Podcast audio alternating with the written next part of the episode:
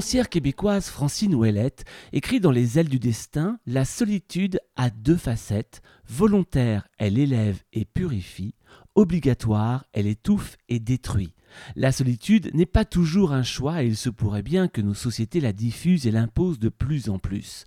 L'écothérapeute et chamane Marianne Grasselli Meyer s'intéresse aux femmes et reconnaît que la solitude est pour elle un passage devenu obligé. Les femmes connaîtraient donc tout ce sentiment. Face à la transcendance qu'impose le principe masculin, l'écothérapeute parle d'imminence et de recherche par l'intérieur. Alors l'imminence serait-elle une solution à cette solitude imposée? Marianne Grasselli-Meyer, bonjour. Bonjour. Alors, diriez-vous que la solitude est un sentiment ressenti par toutes les femmes? La solitude est un, sentiment qui est ressenti euh, par, par tout le monde dans le monde euh, actuel qui est un monde de séparation. Euh, mais les femmes ont toujours agi ensemble. elles avaient l'habitude de travailler ensemble dans leurs tâches leurs anciennes tâches, on va dire, en se retrouvant au lavoir, euh, et c'est encore le cas aujourd'hui euh, euh, en Inde, par exemple, où elles, battent le linge ensemble et elles sont à la rivière, etc. Il y a des tas de tâches quotidiennes, faire nourrir, faire à manger, etc. Bercer les enfants, souvent se faisait aussi ensemble, où on passait l'enfant aux unes et aux autres pour, pour les bercer. il y a une, un besoin des femmes de se retrouver ensemble. C'est pas pour rien que nous avons euh, le grand mouvement des cercles de femmes depuis euh, maintenant une vingtaine d'années qui, qui, se sèment un peu, un peu partout. Les femmes ont besoin de se retrouver, elles ont besoin euh, de, se sentir ensemble, elles ont besoin de se rassurer ensemble, elles ont besoin aussi euh, euh de se donner des tas de trucs de copinage si, j'écoute bien, Marianne, ça veut dire que vous êtes en train de dire que finalement, la perte de certaines traditions euh, culturelles, on va, dire, ça, a créé un sentiment aujourd'hui de solitude chez les femmes? Oui. Il ne faut pas oublier, faut, faut pas oublier que, que euh, se retrouver euh, entre femmes a été autour du, 19e siècle, par exemple, euh, a été même euh, prohibé par moment euh, par l'Église. C'est-à-dire ces, ces réunions de bonnes femmes c'était vu un peu comme quelque chose de l'ordre de la sorcellerie. c'est très intéressant parce que ce, n'était pas du tout le cas. Se rencontrer pour partager, c'est pas pour faire du mauvais sort à la, communauté, c'est plutôt pour aider la communauté. Donc on a obligé les femmes à, à, être de plus en plus seules et seuls dans leur euh, cuisine et, et, et, seuls avec leurs enfants et seuls euh, parce que après ben travail euh, revenir à la maison etc. enfin tout ça est un grand mouvement de, civilisation où on nous a plutôt isolés les unes des autres plutôt que nous permettre d'être ensemble donc il y a un manque je pense que vraiment, euh, c'est un grand sentiment de manque chez la femme lorsqu'elle se retrouve seule. Euh, L'homme peut avoir plutôt une sensation euh, d'avoir un défi lorsqu'il est seul. Mais vous me direz si, vous le ressentez aussi comme ça, je sais pas, peut-être que c'est juste des projections, mais l'idée du guerrier, du héros, etc., c'est quand même celui qui qui défie en fait cette solitude pour pouvoir aller trouver des, ressources en lui et des potentiels. Euh, et puis donc, euh, ben, euh, il va y aller quoi. Enfin, il faut y aller, il faut y aller. Il va revenir après, fort de son expérience, pour la, la, donner aux autres. Mais cette solitude, c'est un défi dont il va sortir gagnant. La femme, je crois qu'elle perd quelque chose dans la solitude. Le sentiment justement de solitude, c'est celui des femmes ou de la féminité, ce qui pourrait du coup inclure certains hommes? Non, moi je pense que c'est celui des femmes. Vraiment du, du lien justement au, au, à l'agir, c'est-à-dire à tout ce que nous faisions ensemble et qu'on et refait maintenant. Et on recrée des réseaux Euh, on recrée des réseaux, des, des, des manières d'être sociales parce qu'on en a besoin. Et c'est la, la, femme qui fait ce mouvement de mettre ensemble. C'est celle-là qui réunit, c'est celle-là qui invite les gens aux anniversaires. Euh, c'est elle qui met la famille ensemble à Noël. Vous voyez, on peut regarder ça dans plein d'exemples autour de soi. Enfin, c'est elle qui fait sans arrêt du lien c'est elle qui va avoir vraiment ses propensions à faire du lien. Vous allez même jusqu'à jusqu'à dire que ce sentiment de solitude est tellement ressenti par les femmes qu'il est ressenti aussi par les femmes, même quand tout semble aller pour le mieux. Alors, qu'est-ce qui semble aller pour le mieux? C'est la question. Ah, oui. Euh, c'est-à-dire qu'il y a, il y a notre, euh, il y a un niveau en nous qui peut, se dire, OK, j'ai du travail, OK, euh, je gagne bien ma vie, OK, je fais ce que je veux, OK, OK, OK. Tout, tout semble, il n'y a pas trop d'obstacles euh, e-, extérieurs, mais il y a une sorte de soif. Il y a une sorte de soif à l'intérieur. Alors on peut peut-être appeler ça le moi et le soi, ou enfin on peut peut-être mettre comme ça des catégories un peu psychologisantes mais il y a, y, a, y a, une soif dedans de quelque chose qui, qui, qui n'est pas abreuvé. Et, et c'est souvent celle justement de, de faire partie, en fait, d'être dans une, une, appartenance avec d'autres femmes. Alors Simone de Beauvoir, elle dit que la femme reste une transcendance, transcendée par la transcendance masculine. Est-ce que c'est une source de cette solitude dont vous parlez? Alors la, la, la, la transcendance fait polarité avec l'immanence, euh, l'immanence, c'est d'être dans la matière, c'est d'être dans notre nature. Et la femme est immanente. Simone de Beauvoir va nous dire, mais oui, bah, bah, on est immanente par notre corps, par notre maternité, par euh, tout ça. Notre corps nous dit qu'on est assujetti en fait à la nature. Euh, elle le voit pas vraiment comme quelque chose de, de magnifique. Elle le voit plutôt comme quelque chose d'une soumission à la nature parce qu'on peut pas faire autrement quelque part que d'être dans cette nature. Or, on sait que qu'il y a une spiritualité immanente. À quelque part, l'éco-spiritualité est une spiritualité immanente. Le chamanisme est une spiritualité immanente. C'est-à-dire que dans euh, dans le corps, dans la nature, dans, la, dans le matériau, dans le physique, il y a de l'esprit. Il y a une vie sublimée là, dans notre vie ici terrestre. Et il n'y a pas forcément qu'une transcendance, c'est-à-dire un ailleurs, euh, un, Dieu plus grand, un paradis plus loin, une résurrection plus tard. Ça, c'est la transcendance. Et on verra bien après. Hein et, et, et, et, les, et, les, femmes sont dans euh, ce, ce, corps où elles pourraient trouver du sacré. Alors, peut-être que là, bah, du coup, on est dans ce qu'on appelle le féminin sacré. Le féminin sacré, est-ce que c'est une spiritualité, de l'immanence et donc, on nourrit cette spiritualité pour ne plus être isolé avec quelque chose qui, ne viendra que plus loin, plus tard. Alors l'immanence, on, va le rappeler, ça signifie à l'intérieur, c'est je reste dans, c'est propre, comme vous l'écrivez, à, la femme ou au féminin sacré en tout cas. Euh, est-ce que l'immanence, justement, est un petit peu une explication d'une forme de solitude qui serait euh, euh, impalpable? Ben Moi, je pense que justement, l'immanence, c'est ce qui nous remet ensemble. Euh, l'immanence, c'est ce qui nous remet dans le pouvoir du, présent. C'est, l'immanence, c'est ce qui nous remet dans euh, l'activité des sens. Euh, c'est, c'est, la transcendance qui nous isole, parce que c'est trop loin, parce que c'est trop inaccessible.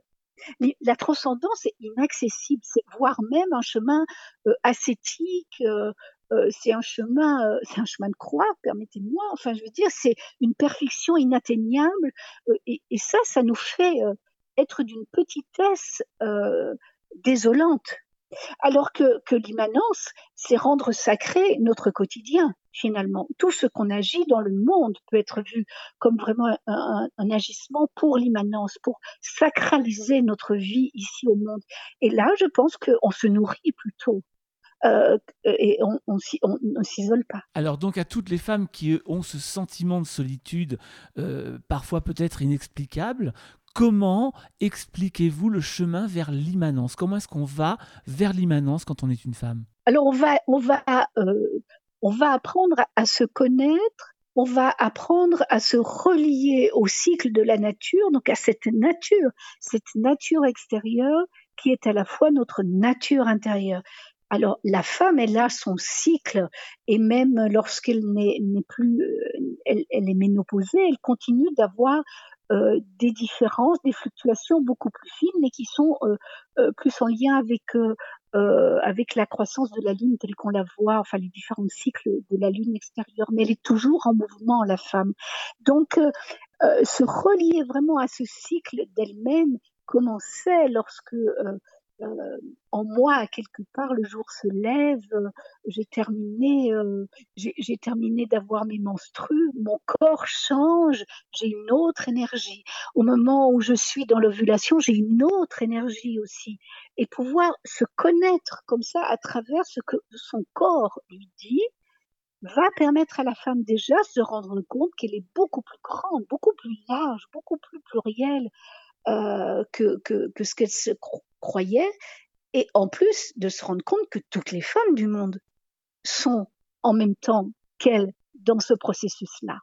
C'est très beau de commencer à sentir ça. Oui, la moitié de l'humanité est en train est en train aussi de croître ou de d'ovuler, de, de, décroître, d'être d'avoir besoin de repos. Enfin, c'est on, on devient une communauté de femmes si on se relie vraiment à son corps. L'immanence, donc, à l'intérieur de je reste dans pour les femmes, la transcendance à l'extérieur de je vais vers pour les hommes. Comment est-ce que vous abordez, vous, avec ces deux notions euh, Ce qui semble primordial, c'est la relation homme-femme? Alors, est-ce qu'on parle d'archétype féminin-masculin ou on parle, euh, on, parle de, de de moi? Alors, quelle est la différence? Alors, l'archétype euh, féminin-masculin, euh, c'est cette part en nous euh, qui a certains attributs, à qui on a, dévolu certains attributs. Je vais dire plutôt une part active, de l'autre une part plus passive ou plus réceptive, une, une place plus extériorisée, une place plus intériorisée. Et puis là, moi, je suis plus d'accord. Alors. Là, moi, je suis pas d'accord. Euh, j'ai l'impression que travaillant avec la cyclicité depuis euh, toutes ces années, on reste toujours à une dualité. On reste toujours à une dualité qui dit il y en a un d'un côté, il y a l'autre de l'autre, et on pourra à quelque part pas se comprendre. Enfin, comme si euh, il n'y avait pas de part réceptive chez l'homme, comme s'il n'y avait pas de part active euh, chez la femme. Or, on se rend bien compte que tout ça a été complètement bousculé parce que ce sont des conditionnements plutôt sociaux et que donc l'homme peut se retrouver euh, à être maintenant euh, à travailler avec des enfants dans la petite enfance et s'y sentir très très bien. Une femme peut être entrepreneuse, très active, très aventurière et avoir un côté comme ça développé très très actif. Donc l'archétype, il a bougé.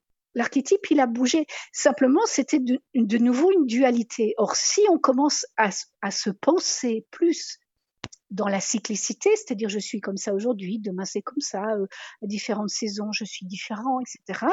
Ou peut-être le matin différent du soir. Enfin, tout ce mouvement de la vie en nous, et on va se rendre compte qu'on n'est pas si différent et qu'on a chacun cette part. La femme est, est allaitante, elle est dans l'animalité quand l'homme, en chassant, s'est détaché de l'animalité. C'est ce que vous écrivez.